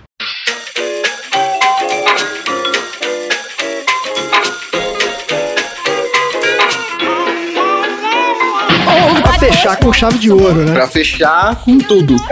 Chave de ouro, claro. Chave de ouro. Xi, qual é o assunto aleatório da semana? Vamos lá. É, o, o personagem do Richard Pryor, né? O Wally, ele é brigão, né? Ele não foge de uma luta durante todo o filme. Aliás, ele é quem dá mais socos no filme, né? Mesmo sendo o, é, o cego. Verdade. E, e na cultura popular existem vários casos de cegos que descem o cacete quando precisam. Tipo o Demolidor, né? Opa! e o famoso samurai cego japonês, o personagem Zatoichi. Mas existiram e existem casos na vida real também de pessoas cegas que não fogem da luta. E eu trouxe três exemplos aqui, começando lá atrás no século XV, com um general tcheco chamado Jan Tizka. Não, pera aí, a sua pergunta realmente estava relacionada a um general que era cego. É, Total. Caraca, velho. exatamente, cara. Olha só. Mas ele não, não chegou a ser general depois de ficar cego. Ele Ah, perdeu tá um dos bom. olhos na infância. Ah. Aí acabou entrando no exército, virou general do exército. E durante uma batalha, aí sim, ele levou uma flechada no olho e perdeu o segundo olho. E aí ele ficou cego. Caraca, bicho, o cara levou uma flechada no olho. Exato. Tá vendo? Só que assim, você acha que isso era o fim da carreira dele como general? Que nada, o cara continuou. Ele liderou o exército lá em várias batalhas. Ele foi inventor, inclusive, ele revolucionou a arte da guerra, criando um protótipo do que viria a ser o tanque de guerra. Meu Deus, cara. Mas é- ele já estava cego quando ele fez isso? É, aí eu não sei dizer se ele já estava cego ou não, mas que ele inventou, inventou. é. uma carroça bem parruda, vamos dizer assim, entendeu? Mas a ideia é que não era uma carroça, era uma- realmente mais parecida com um tanque de guerra. Então, naquela época em que a cavalaria era né, a mais importante, ele inventou essa arma aí. É, olha só, claro, ele tomou, uma, pode ser depois sim, porque ele tomou uma flechada no olho e falou assim: vou blindar o, o próximo veículo aqui pra ninguém tomar flechada mais. Vou blindar É, meu pode cavalo. ser? Vou fazer uma caixa reforçada aqui, com a carroça reforçada, pra ninguém sofrer o que eu sofri. Faz sentido. Tem alguma descrição de como é esse veículo aí, Xi? De como é que era essa carroça? Tem foto, né? Tem, tem, eu falar que tem fotos, né? Tem, tem ilustrações dizendo mais ou menos como é que seria. Basicamente é uma carroça com umas proteções laterais. Tá. Mas isso era revolucionário no século XV. Ah, com certeza. E esse cara, o mais incrível é que ele nunca perdeu uma batalha na vida. Não é possível, cara. Dizem que ele chegava a- a sair, co- ele pedia pra, pra soltar o cavalo dele e ele ia na frente, assim, gritando lá e os, os soldados atrás dele. Que isso? Deus, cara. Maluco, né? É, ele já tava numa de não tem nada a perder mesmo. né? Já vou, vou pra cima, pau quebrando. É, e é, o mais engraçado é que depois que ele morreu, ele morreu por causa de uma peste lá, que teve uma praga lá. Morreu no século XV, 1420 e pouco. Hum. Mas, depois que ele morreu, ele teve a pele dele transformada em tambor de guerra Nossa. Que honra, hein? para que os soldados dele pudessem levar ele pra O guerra. cara botou no testamento. é. Ou É, seja, aí os caras não Porra! perdem batalha nunca mais. Que honra. o cara morto foi pra guerra. Você já viu coisa dessa? Pô, Cara, Ele nasceu pra isso. ele nasceu e morreu pra Ele isso. morreu pra isso, é verdade. O cara cego foi pra guerra, o cara morto foi pra guerra. É, Era aquele cavaleiro negro lá do Monty Python. pô. Pois é. Total. O cara não desiste. Ele virou pros caras e falou assim: é, é só, é só um arranhão, pode me Só transformar arranhão. em tambor de guerra. É, isso. Livre total. Volta aqui, eu ainda posso te morder. Total. Meu Deus, cara. Mas olha só, esse cara nunca perdeu uma batalha. Ele, ele era general de qual? Você falou que ele era tcheco, né? É, ele era de um exército, tinha a ver com religião, né? Ele era os, os russitas, que eram tipo, era um movimento cristão, proto-protestante lá na Tchecoslováquia. Uma Então, pegada meio cavaleiro templário, assim, tipo, eram uns cavaleiros. é, é mais ou menos isso, sim. Ele, ele lutou, acho que inclusive contra o, é, alguns templários, talvez. Sei lá. Deve, deve ter lutado. É, eu não entendo muito bem de história tcheca. Digamos que, né? História tcheca realmente É ainda não muito tá no forte, nosso né? currículo escolar, não deveria entrar. É verdade. Bom, outro caso que eu trouxe aqui é do caso do demolidor da vida real. Ah, Olha só, ele fala inglês, ele ficou cego na adolescência, ele enfrenta marginais nas ruas da sua cidade usando um bastão. caraca, Tô falando do, do Matt Murdock, o Demolidor? Não, tô falando do Scott David, que é um escocês que hoje em dia tem 41 anos, que é um artista marcial. cara, um advogado também? Não, aí não, ele forçou a barra, ele é instrutor. então, ele, ele resolveu aprender Aikido e Jiu-Jitsu depois dele ter sido agredido por dois delinquentes em uma rua lá de Hags, que é a cidade natal dele na Escócia. Pô, isso é o cara que toma atitude, cara, porque o cara falou, tomei, eu levei uma surra aqui Não vou mais passar por isso. e nunca, o cara virou mestre de Aikido. Você é, viu? E, bom, ele perdeu a visão aos 13 anos de idade, né? Devido a uma, uma condição degenerativa. Ah. E ele conta que uma vez tentaram jogar ele de uma ponte dentro do rio. Meu Deus, cara, Isso. Galera, hein? essa galera que ele andar. Que, que bairro, hein? Vou falar, se você é cego, não vá lá pra Ah, Meu Hags. É um Deus, lugar pra né? cara. se viver. Olha. É, Alissa, como tem cuzão na Escócia. Exatamente. Porra, E, e nessa tentativa de jogar ele no rio, ele não só se livrou dos agressores, como jogou um deles dentro do rio. Então, assim, o que, que ele aprendeu? Com essas técnicas que ele desenvolveu para a arte marcial para pessoas com deficiência visual, né? Ele criou um curso e ele ensina outras pessoas escocesas lá a se defenderem também. Claro. Porque ele descobriu que muita gente sofria crimes, não só de preconceito e tal, mas crimes mesmo. né? é, o cara vê a pessoa deficiente ali, né, vulnerável, né? Fala, vou, vou pra cima. Aham. Mais de 70% do, do, das pessoas com deficiência visual reportaram algum tipo de, de ataque, ou de sentir medo, ou de ser verbalmente Caramba, É abusada, né? foda. então, ele acabou criando aí um curso para essas pessoas, e hoje ele vive disso. Olha só. Então ele, ele virou um instrutor de autodefesa, né, de defesa pessoal pra deficientes. Para pessoas Esse pessoal. exatamente deficientes visuais. Incrível, cara. Incrível isso, né, cara? Tom, você conhece esse cara, essa história desse cara? Você- o Tom é mestre de Aikido, você sabia disso, Chi? Ah, é mesmo? Não, eu não conheço, É. não, não sabia disso, não. Mestre é um pouco forte. Eu fiz Aikido também, aí, mas eu não cheguei nem à primeira faixa. Ah, é, Gi? Olha aí. Olha aí, a gente tem que fazer Isso. então um combate entre os dois. Fazer o combate. Olha que legal. A gente vai mandar um vídeo pra vocês. É, Eu ia falar que ia trocar figurinha e você falou que ia fazer um combate. Parabéns. Ah, combate, eu não cheguei nem na primeira. Excelente. tá, já vou botar os dois na, na O arena. né? André, o André já tá gritando aí, né? Fight! Eu tô aceitando a aposta aqui, ó. Quem vai no, no time Tom? Mas quando o Shi tava contando essa história do, do moço e aí falou que ele escolheu fazer Aikido, eu falei, hum, faz sentido, hein? Total. Faz sentido ele ter escolhido o, o Aikido, porque o Aikido é uma arte marcial que não tem iniciativa. Como assim? Ou seja, você não ataca ninguém. Tem que esperar a pessoa te tacar. Ah, você só defende. É, você só, você só se aproveita do início do combate pra terminar o combate. Então não é que você só se defende, você ataca, mas você Ah, não tem a mas é- iniciativa de começar a movimentação. É o cara que começou, foi ele que É. começou. É, você redireciona um ataque. Hum. Então, se quiserem aloprar o moleque, pode falar o quanto quiser e tal. Mas se encostar no cara, já era. Olha só. Se alguém encostar, principalmente no bracinho dele, hum. Então, Aikido não é aquela arte marcial do Steven Seagal? Ou não é? A, a- a arte marcial zoada do Steven Seagal. Porque o Steven Seagal. É isso. É, porque o, Ué. o que o Steven Seagal faz não é necessariamente Aikido. Tem um show ali, né? É, ele tá uma poluída feia no Aikido. Tem uns casos bem controversos do Steven Seagal com o Aikido dele aí. Mas ele tem, ele, ele tem vários ataques, assim, tipo, ah, mano, não tem nada a ver. Isso aí não é Aikido, não, mano. É, eu imaginei que fosse. Assim, eu- tudo bem, aí você dá um desconto pro cara, porque assim, quando você tá lá no, no set de filmagem e o cara vai fazer uma cena de luta, a cena de luta é. é co- Tudo que a gente vê em filme, né, cara, é meio exagerado mesmo. Isso é normal. Então, assim, você até. Beleza, o cara poderia, né, aplicar uns golpes lá que não necessariamente são do da luta e tal. Mas esse cara, ele é realmente considerado um artista marcial sério, até onde eu sei. E até ajudar, ajudou a divulgar a arte, não? o Aikido, né? Sim, sem dúvida. É. Sem dúvida. Então, assim, eu realmente não sabia que tinha essa controvérsia toda, não, cara. Achei que ele era um, meio que consenso, assim, de que Fodão, o cara é bom mesmo. Tipo Bruce Lee. Bruce Lee a gente sabe que é o, né? Era o cara do Jet Kunido lá, né? Então, que é o nome da luta. Isso aí. E É, ele o era um lutador. cara mesmo, lutador de verdade. Não era só na TV, no, no filme. Não, ele lutava mesmo, desenvolveu técnicas, ele testava as técnicas e misturava, inclusive, com filosofia e, e era muito mais do que simplesmente defesa pessoal, né? Certo. Pra ele era um estilo de vida. Sim. É, então isso Steven Seagal, né? Aliás, eu tenho esse livro aí, o tal do Jeet Kune Do, eu tenho esse livro.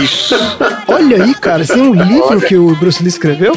Tem um livro do Bruce Lee. Que incrível, cara, eu não sabia. Eu vou atrás desse livro, deve ser demais. É bem interessante, porque ele tem tra- é, desenhos feitos pelo próprio Bruce Lee. E ele desenhou isso quando ele sofreu um, um- um acidente grave numa luta. E ele teve que ficar de cama. E aí ele aproveitou pra fazer os desenhos e terminar o livro. Ele ditava pra mulher dele. Caramba.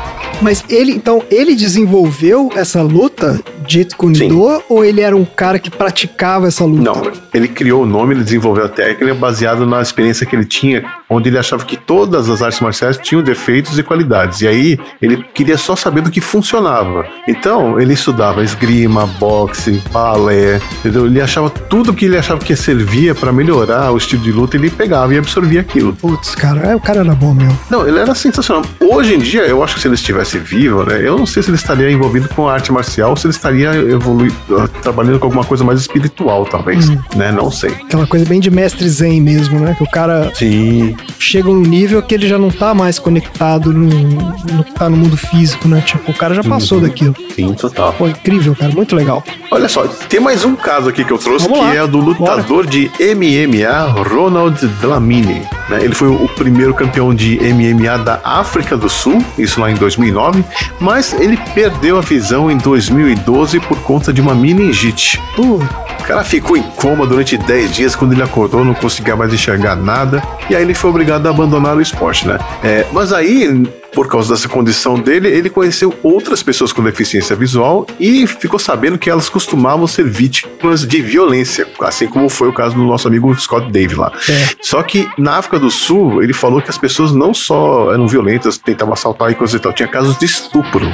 E aí ele ficou indignado, né? E mas ele fala que foi aí que ele percebeu também que ele tinha uma nova missão na vida, que era ensinar pessoas cegas a se defenderem. E aí, a exemplo do nosso amigo escocês, ele desenvolveu um curso para pessoas com deficiência visual com base no MMA. Escreveu um livro contando a sua história, se formou na faculdade e hoje em dia ele dá palestras motivacionais pelo país, além de levar o- os ensinamentos dele né, pra, por toda a África do Sul. pô, que demais, cara. Muito louca essa história, né? Muito legal. Su- su- Superam né, a deficiência. Não, e o cara transforma isso numa coisa pra, assim, ele compartilha, né, com outras Isso. pessoas, que ele saca que, pô, isso aqui não é, não sou só eu que tô vivendo isso aqui. Tem um monte de gente que tá sofrendo com isso, e se eu puder ajudar, né, o cara vai e desenvolve uma técnica ou, ou uma forma de passar isso, pô, é demais isso, né, O cara? cara compartilhou a própria pele para os soldados dele. É, aquele ali, né, digamos que ele foi um pouco longe demais, né? É, ué. Não sabemos até que ponto ele também fez isso de vontade própria, ou se o sujeito foi lá e, sei lá, vamos pegar a pele do capitão e do general aqui pra ver qual é. É, não, não duvido nada. Não, é, no, no mínimo ele era inspiração para os caras, para os soldados, né? É, mas não vamos, né? Pegar a pele da pessoa, vamos evitar. Agora eu fiquei, fiquei curioso de saber que som que faz um tambor com pele humana, cara. E é, Olha só, mas o. Vai ficar no ar aí a pergunta. E- então, porque o, o instrumento lá, né, o, o, por exemplo, você pegar uma bateria, ele tem ali os, os tambores e eles têm peles. Eu, se eu não me engano, posso estar falando uma merda gigantesca aqui agora, mas e- aquilo é pele de bicho mesmo, né? Carneiro, acho, não é? Deve ter coisa sintética também, vai. Deve ter coisa Tem, sintética. tem, Mas, não, tem, tem sintética e tem mas É pele. tem pele de animal. Certamente os primeiros tambores era pele de bicho mesmo. O cara era pele, botava ali. claro, com certeza. Hoje em dia deve ter também. Uhum. Tem, você compra é, principalmente é, instru- instrumento musical pra samba, de roda, essas coisas. Ah, é? Tem uns que você compra com pele mesmo, né? E tem uma pele que é melhor que outra? Tipo, ó, pega a pele do Ai. guaxinim, que é a melhor Não, eles pele. falam, não, não, é, usam é, pele de, de carneiro, eu acho. Tá. Não sei se eu tô, se eu tô enganado. Mas É aí tem, bizarro, tem a né? pele sintética e tem a pele de animal. E aí os sons são diferentes, né? Os tratamentos são diferentes também. E aí a cada um usa aquilo que se adaptar melhor pra fazer o seu samba. Mas eu acho que, assim como a raquete de tênis também, que usava tripa no passado, né? Sim. É, As baterias também passam, agora são, são de material sintético, porque eu acho que né? são mais, mais dura, é, duram mais, né? Sim, são mais duráveis. Tem que evoluir essas coisas. Camisinha, porra. Camisinha o cara fazia com tripa de carneiro também. É foda, né? É verdade. Não, mas, mas ainda existe com pele. O meu, o meu tatá é com pele de animal. Não é mesmo? É, o meu tatá é. Você compra, você pode comprar com a pele sintética, né? Ou com a pele. Então, mas é porque o som é diferente ou é a pegada é diferente? Qual é a vantagem? Sim, tem, tem- é porque isso aí é da- mais da, da galera da- das antigas, como nós, prefere o Como som nós. da pele de animal. Mas tem os né? sintéticos também, que são mais duráveis e tal. É. Tem todo, tem todo o esquema. É isso aí. É isso aí. Excelente. Bom, gente, beleza. Então, encerramos? Encerramos. Encerramos e aprendemos. Muito. Encerramos e aprendemos. Sempre, né? Sempre muito aprendizado. A gente aprendeu o quê? Que se você for num show do Slayer, não, não fique perto do amplificador Marshall, que você não vai se dar bem. né? Vamos evitar. O que mais que a gente aprendeu hoje? Sobre o pincher. Aprendemos que é um dobro em miniatura. E isso eu não sabia mesmo, cara. Isso. E todo Isso. E aprendemos que tem muito cego aí jogando o sujeito de ponte. Né? O pessoal não tá pra brincadeira. Você vê de tambor? Se de tambor, não, pô. Não tente zoar um deficiente visual. É isso aí. É isso aí. Acho que é esse o aprendizado. Isso é. Você nunca sabe quando você vai parar debaixo de um caminhão. É, olha só. Não tente zoar ninguém, né, gente? Pelo amor de Deus. É. V- Vamos, vamos evitar. Pessoal, excelente então. Vamos encerrar por aqui. Hoje, como nós não temos a Marina para falar, né, o nosso encerramento tradicional, eu vou pedir pro nosso amigo Xi fazer aqui o ao vivo. Xi, encerra aí pra gente. Fala tchau, galera.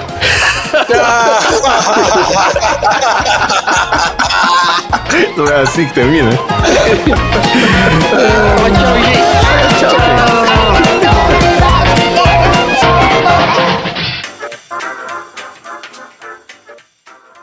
Fim da sessão.